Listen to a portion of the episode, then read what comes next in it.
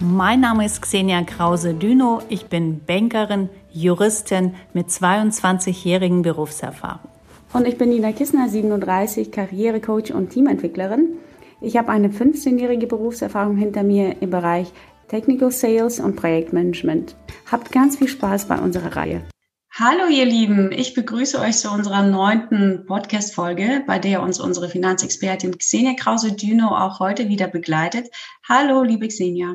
Hallo Nina, hallo liebe Zuschauer. Heute sprechen wir mit dir über risikoreichere Anlagen. Also für mich als ähm, Investitionsanfänger ist es mit die Königsdisziplin der Finanzanlage überhaupt. Wir sprechen über die Aktien. Die Deutschen sind ja bekanntlich kein Freund von Aktien und ähm, die sind es laut Statistik, laut Historie auch nie so richtig gewesen. Das zeigen auch die aktuellen Zahlen. Laut dem Deutschen Aktieninstitut ist lediglich jeder siebte Bundesbürger an der Börse aktiv. Das entspricht einer Aktionärsquote von von 15 Prozent. Im internationalen Vergleich äh, sind wir relativ weit hinten, denn äh, wenn man sich die USA oder Japan anschaut, liegt dort der Wert zwischen 20 und 50 Prozent. Und selbst wenn die Zinsen bei klassischen Sparangeboten wie dem Sparbuch oder dem Tagesgeld im Keller sind, streut man sich hierzulande den Aktienmarkt als ernsthafte Alternative für den Vermögensaufbau zu akzeptieren. Woher, liebe Xenia, glaubst du, kommt diese Skepsis? Das ist gar nicht so einfach zu beantworten. Ich versuche das trotzdem. Meine Vermutung ist, dass um erfolgreich in Aktien zu investieren, bedarf es ein ganz klares Ziel und auch eine Definition, mit welchen Mitteln und über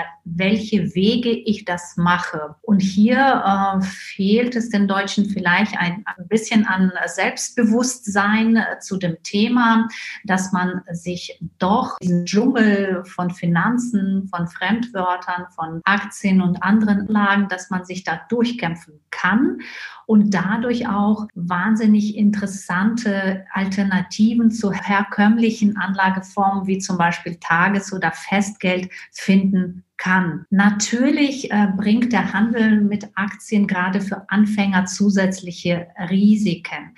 Äh, dennoch ist es gerade wegen des Risiko auch die Möglichkeit, höhere Rendite zu erwirtschaften. Diese Angst möchte ich allen nehmen, der vielleicht noch nie ein Depot eröffnet hat, noch nie eine Aktie gekauft hat.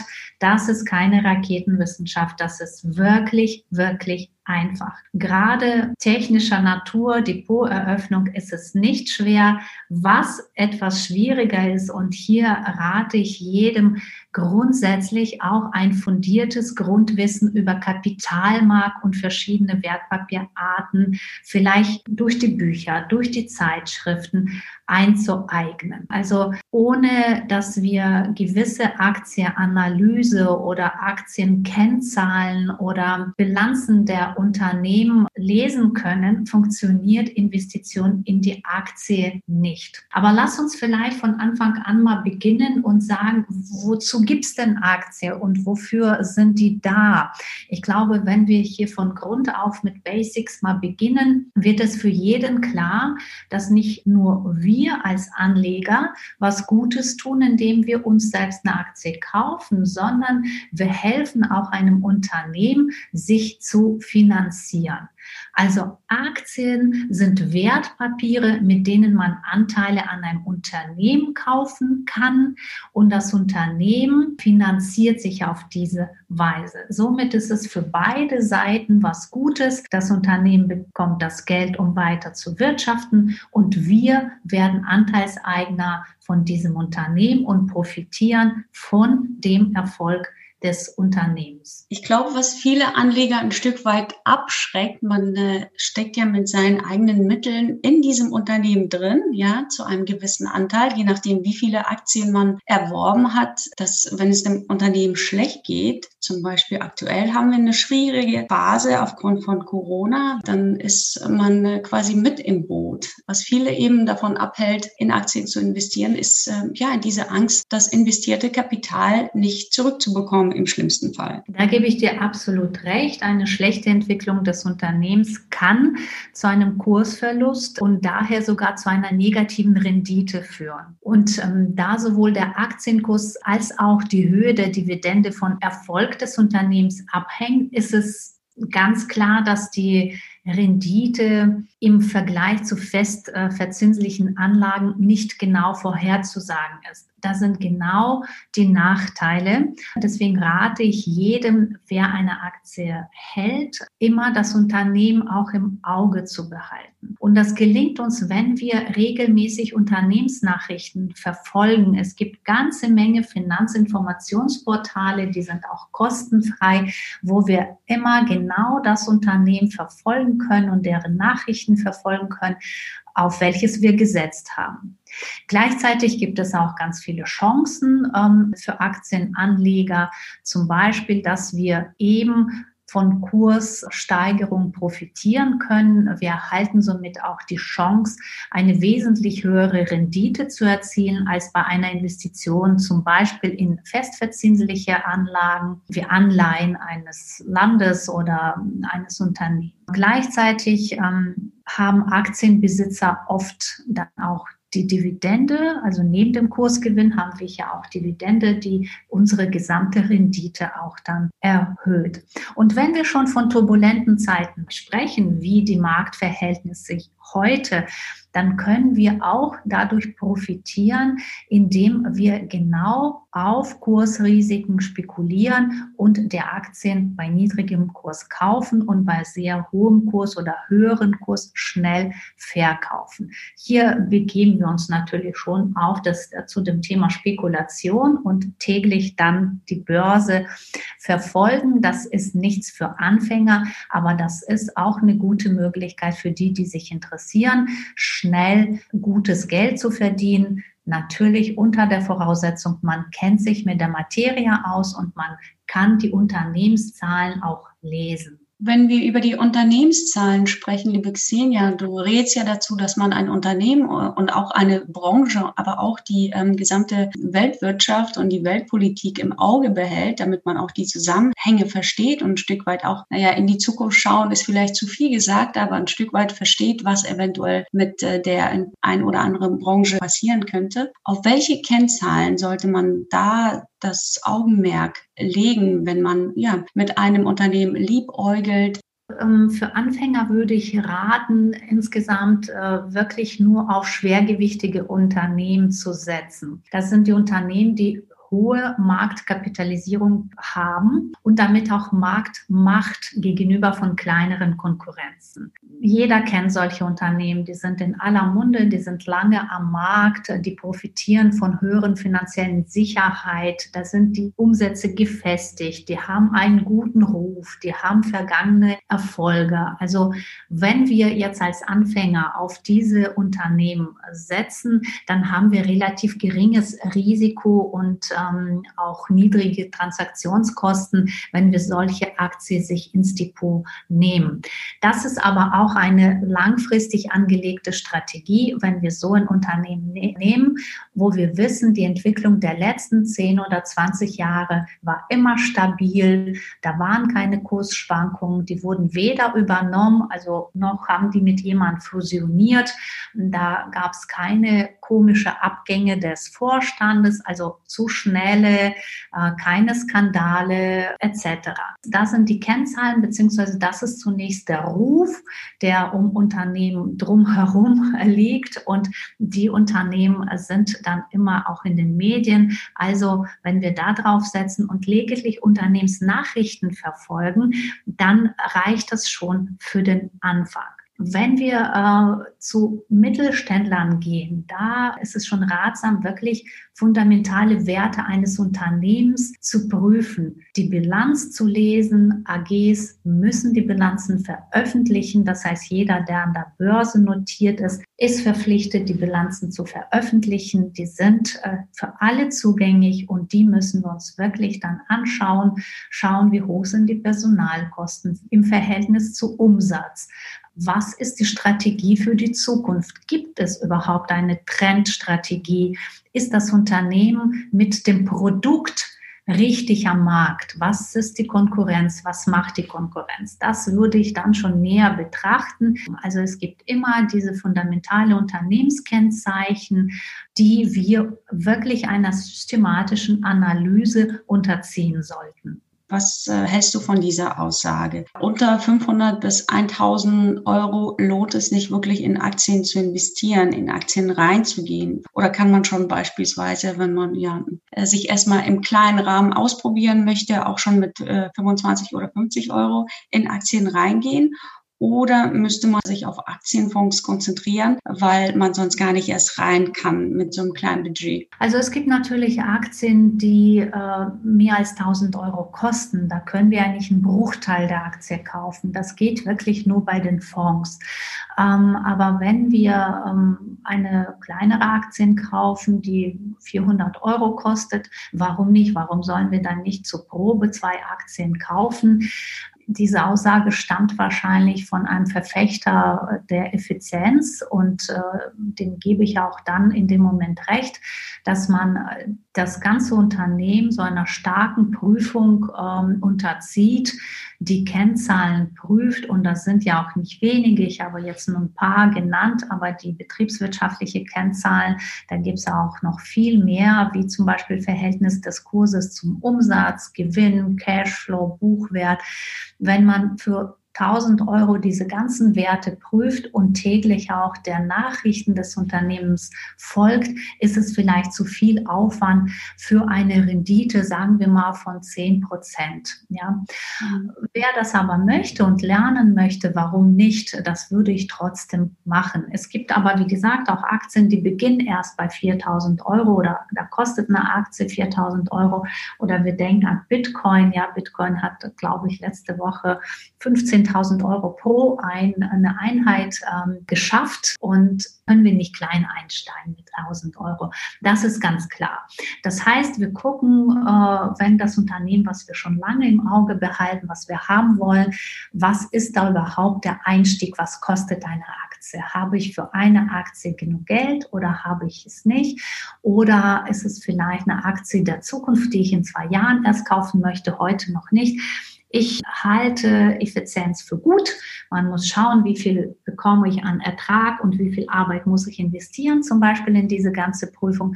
Aber ich bin auch Verfechter von Probieren und wenn man das bisschen Spielgeld hat, nennen wir das ja ruhig Spielgeld, denn man kann auch alles verlieren an der Börse und diese 1000 Euro in mehrere Unternehmen investieren möchte und Aktie je 300 Euro kauft und davon drei Stück von unterschiedlichen Unternehmen, um einfach mal zu probieren und zu gucken, wie funktioniert das? Stimmt mein Bauchgefühl? Lag ich da richtig? Ist es doch zu viel Aufwand? Bin ich vielleicht auch ein unruhiger Mensch? Dann wären insgesamt der Anlageart Aktie gar nichts für mich. Ja? Und da ist so ein Einstieg, so eine Probe, finde ich ganz gut. Gleichzeitig gibt es auch Musterdepots und äh, Spiele, wo man wirklich Broker spielen kann, ja, an der Börse spielen kann, aber dann mit dem Spielgeld. Das ist auch sehr empfehlenswert für alle Anfänger. Das finde ich eine tolle Idee. Da kann man ja wirklich wunderbar üben. Und äh, das Thema Risiko, was ja immer irgendwie ein Stück weit mit den Aktien einhergeht und äh, einem auch äh, direkt in den Sinn kommt, ist das, worauf ich nochmal tiefer eingehen wollen würde. Ähm, du hattest ja auch in den vorangehenden Folgen immer den Fokus auf das Thema Diversifikation gelegt. Ne? Du hast ja gesagt, ähm, Investitionen, die sollten möglichst über viele Unternehmen und viele Branchen gestreut sein, damit man das Risiko minimiert. Das ist ja bei Einzelaktien gar nicht gegeben, nicht wahr? Weil man investiert ja nur in ein Unternehmen und ähm, ja, übergibt sein Kapital dem Schicksal und der Hoffnung, dass äh, sich das Unternehmen gut entwickelt und auch gut auf dem Markt wirtschaftet. In diesem Zusammenhang habe ich auch äh, eine spannende Faustregel zu hören bekommen. Ich bin gespannt, was du davon hältst, dass wenn man zum Beispiel ja, sich überlegt hat, eine Aktie mit in das Portfolio aufzunehmen, dass äh, man sein Lebensalter von der Zahl 100 abziehen kann und dann erhält man den Wert, der den prozentuellen Anteil von Aktien widerspiegelt, die im eigenen Depot für eine optimale Diversifikation sorgen würden. Wenn wir jetzt mal annehmen, ich bin 40, ich bin es zwar nicht, aber ist auch nicht mehr so lange hin, dann müsste man Depot theoretisch zu 60 Prozent aus Aktien bestehen, damit ich eine optimale ähm, Rendite erwirtschaften kann. Und äh, wie stehst du zu solchen Faustregeln? Kann man sich darauf verlassen oder sollte man da eher seinem Gefühl folgen und darauf hören, wie sicher man sich mit der einen oder anderen Anlageoption fühlt und wie gut oder schlecht man sich mit der einen oder anderen Anlageoptionen auskennt. Wenn ich die Formel jetzt richtig verstanden habe, wenn ich jetzt 20 wäre, was ich auch lange nicht mehr bin, dann müsste mein Depot mit 80 Prozent aus Aktien bestehen, richtig? Ja, ganz genau. Also da war die Theorie eben, dass je älter man wird, man dann doch äh, den Fokus auf sicherere Finanzanlage legen sollte, wie zum Beispiel Staatsanleihen, hatten wir ja auch in ähm, einer unserer Folgen erwähnt, und den Aktienanteil runterschraubt, je weiter man im Alter voranschreitet. Wie stehst du zu dieser Theorie? Die kommt sehr nah dem grundsätzlichen Basiswissen eines Bankers, dass äh, je jünger man ist, desto mehr Aktien muss man im Depot haben. Warum? Weil man dann noch sehr viel Zeit hat bis zur Rente und die Aktien können sich entwickeln. Also der Wert des Unternehmens braucht Zeit. Und wenn wir 20 sind und noch 40 Jahre angenommen bis zur Rente haben, dann hat das Unternehmen 40 Jahre Zeit zu wachsen. Und das ist mehr als genug oder das ist genug, so dass wir davon ausgehen, dass der Wert der Aktie dann definitiv steigt. Das ist keine schlechte Methode, wenn man äh, sich ähm, das als Eselsbrücke bauen möchte, finde ich das wunderbar. Ich finde das auch gut, dass wenn man jünger ist, man mehr alternative Anlagen im Depot hat, denn man braucht oder jede Anlage braucht Zeit, um sich zu entwickeln und ein Unternehmen sowieso. Wir können niemals bei einer Aktie davon ausgehen, wir kaufen es morgen, nach zwei Jahren verkaufen wir das und schon ist es wahnsinnig großer Gewinn. Das wird es im seltensten Falle sein die Aktien, die wir lange im Depot haben, die haben sich am meisten entwickelt und zwar, weil das Unternehmen Zeit hatte und weil wir sämtliche Schwankungen am Markt auch überlebt haben mit dieser Aktie. Ja, sie ist mal gefallen, dann wieder hochgegangen der Kurs und damit war es ja wunderbar genug Zeit, um sich auch eventuell zu erholen. Jeder Anleger, der ernsthaft sein Geld vermehren möchte, sollte eine klare Strategie vor Augen haben. Nach Gefühl, auf Verdacht, das funktioniert nicht. Wir können das Unternehmen noch so toll finden und sagen, ach, sind die wunderbar, die Geräte, von denen nutze ich ja jeden Tag, denen muss es nur gut gehen. Auf Bauchgefühl soll man hier weniger hören, sondern wirklich die Fakten und Daten und Kennzahlen des Unternehmens prüfen.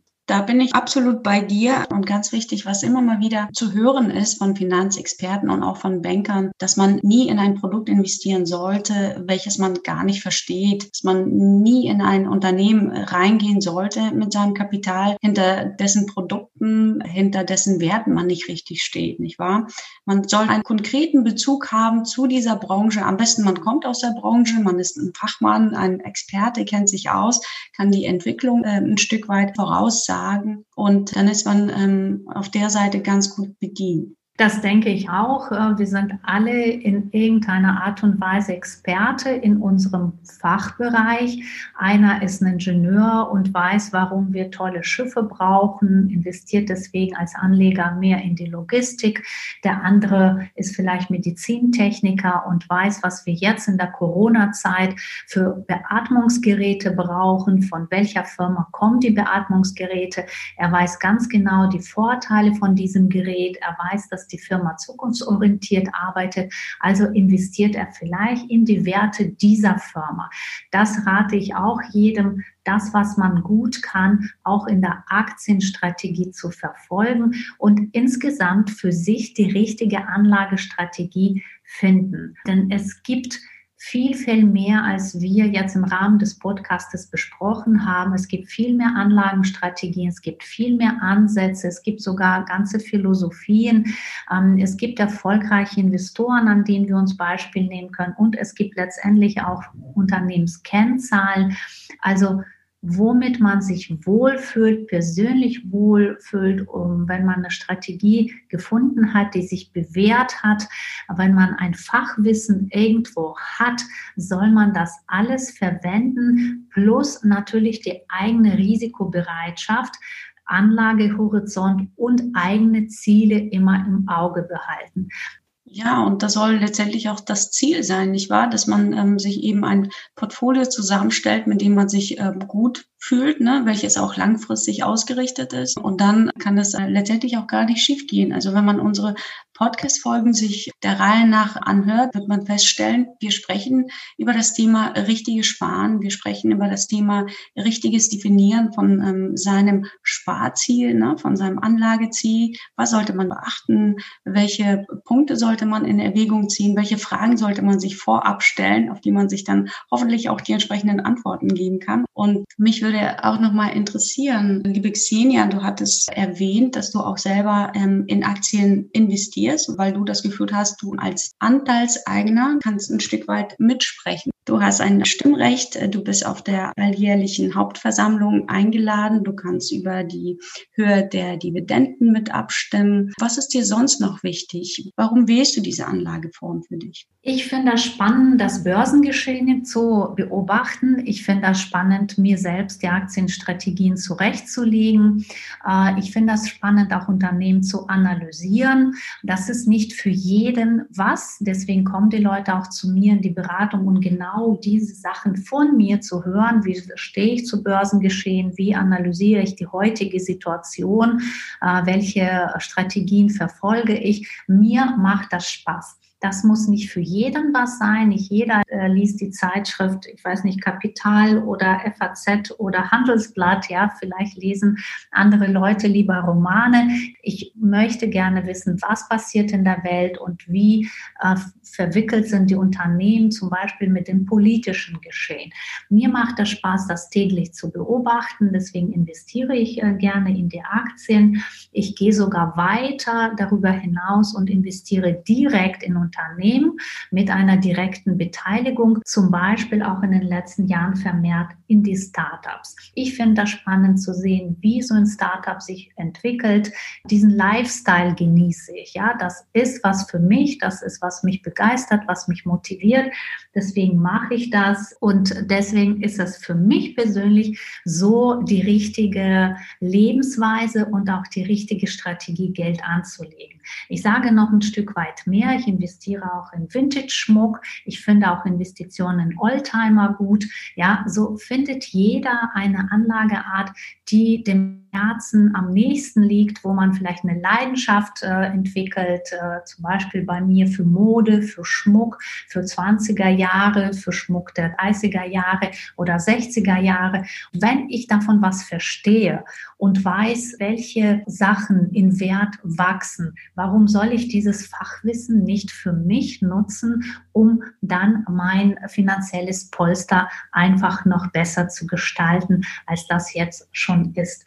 Das rate ich wirklich jedem, denn Aktie oder insgesamt ähm, Arbeit mit den eigenen Finanzen, das muss schon in den Lifestyle übergehen. Welche Ziele verfolge ich im Leben? Was sind die Werte für mich? Wie kann ich das dort einbauen? Oder vielleicht auch nicht. Vielleicht sagt eben jemand, ich möchte überhaupt gar kein Kapital ansammeln. Ich möchte verdienen und das sofort spenden, ist auch eine Strategie. Ja, du bist natürlich, wenn man sich das so anhört, richtig breit aufgestellt in deinen Investitionen, in dem, wie du Anlage tätigst. Und äh, man, man hört einfach auch sehr viel Leidenschaft daraus. Welche andere Bereiche möchtest du für dich entdecken, erfahren? Ähm, was sind deine Pläne für die Zukunft in Bezug auf Kapitalanlage, Vermögensaufbau? Wie möchtest du dich ähm, ausrichten? Äh, trotz meiner sehr fungierten und doch sehr klassischen Ausbildung als Bankerin und Juristin bin ich doch sehr risikofreudig und schaue sehr optimistisch in die Zukunft.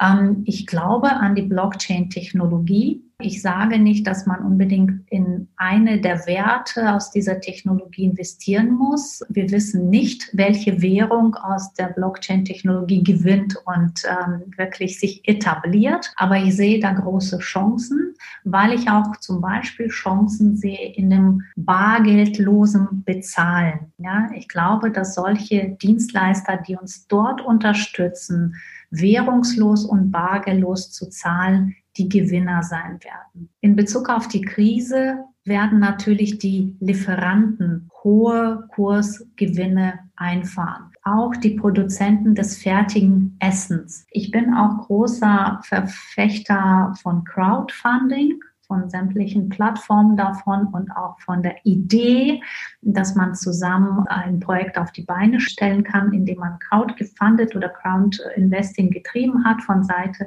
des Investoren.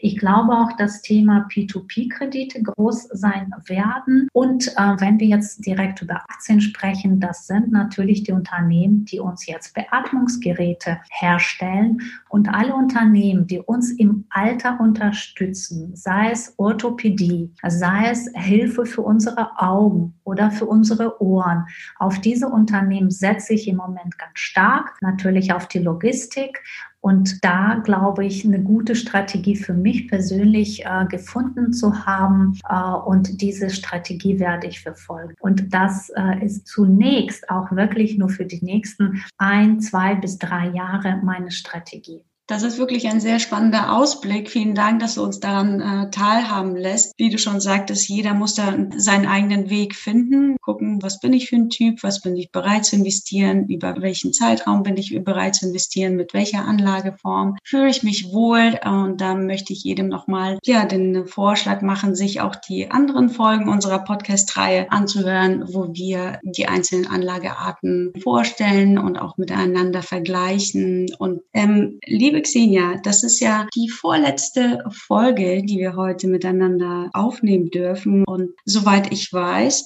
hast du sogar ein kleines Weihnachtsgeschenk für unsere Zuhörerinnen und Zuhörer. Vielleicht magst du mehr dazu verraten?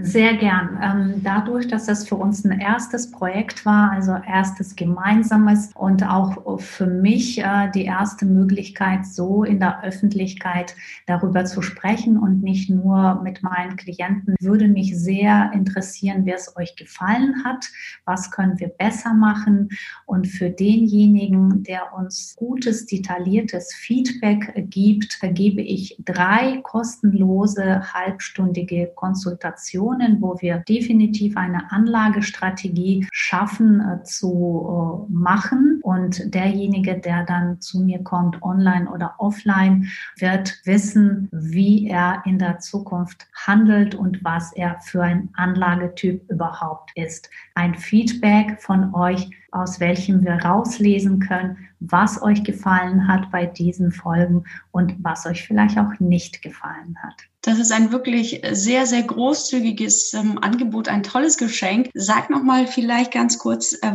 wo soll das äh, Feedback hingeschickt werden? Wie möchtest du das denn gerne erhalten? Also gerne auf meine E-Mail-Adresse, die ist ganz einfach xkd.fitz.de. Das seht ihr nochmal in der Infobox unterhalb unseres Podcasts. Und ähm, ja, ich bin sehr gespannt, was da an Infos zusammenkommt. Wir sind natürlich stets bestrebt, immer besser zu werden für euch. Und ähm, was erwartet euch in der nächsten und letzten Folge, der Folge Nummer 10? Wir werfen einen Blick darauf, was gesamtwirtschaftlich aktuell in der Welt los ist, welche Firmen profitieren, welche Branchen müssen umdenken, welche Entwicklungen werden auf den Börsenmärkten ähm, ja auf uns zu zukommen und so weiter. Liebe Xenia, ich bin sehr gespannt auf die Folge Nummer 10 und äh, bin sehr, sehr dankbar und froh, dich da auch nochmal mit an Bord zu wissen. Ich freue mich auch äh, und das ist gut, dass wir das nächste Woche erst ähm, hören, denn dann haben wir besseres Verständnis, wie das in USA nun weiterläuft. Ähm, wir wissen auch nächste Woche vielleicht ein bisschen was über den Deal nach dem Brexit. Ich erzähle auch gerne, wie sich China aufgestellt hat. Äh, ihr wisst wahrscheinlich, dass China äh, die Corona-Krise fast schon überwunden hat, erstaunlicherweise. Die Kennzahlen sehen gut aus. Äh, ich weiß aus sehr sicheren Quellen, dass China sich jetzt auf interne, auf eigene Märkte mehr konzentriert als auf externe. Auch sehr interessante Erkenntnisse, eine ganz andere Strategie als China das davor geschafft hat. Wir wissen, dass Weltwirtschaftsforum aus der Schweiz nach Singapur gezogen ist. Alle diese Punkte werden wir noch deutlicher erzählen und erklären in der nächsten Folge und natürlich mit dem Blickwinkel, was heißt das für uns Anleger hier in Deutschland. dass die Welt im Moment wirklich sehr turbulent ist, plus auch noch Corona-Krise, plus die ganzen politischen Einflüsse, ob USA, ob Russland, ob China oder Nordkorea. Das spielt alles wahnsinnig wichtige Rolle ähm, in Bezug auf unser Anlageverhalten und auf Anlagestrategie. Also ich freue mich auf das nächste Mal. Bis bald. Schöne Vorweihnachtszeit. Ja, bis bald, ihr Lieben, und vergiss nicht, uns weiter zu empfehlen. Wir freuen uns auf euch in Folge Nummer 10. Schöne Vorweihnachtszeit. Bis ganz bald.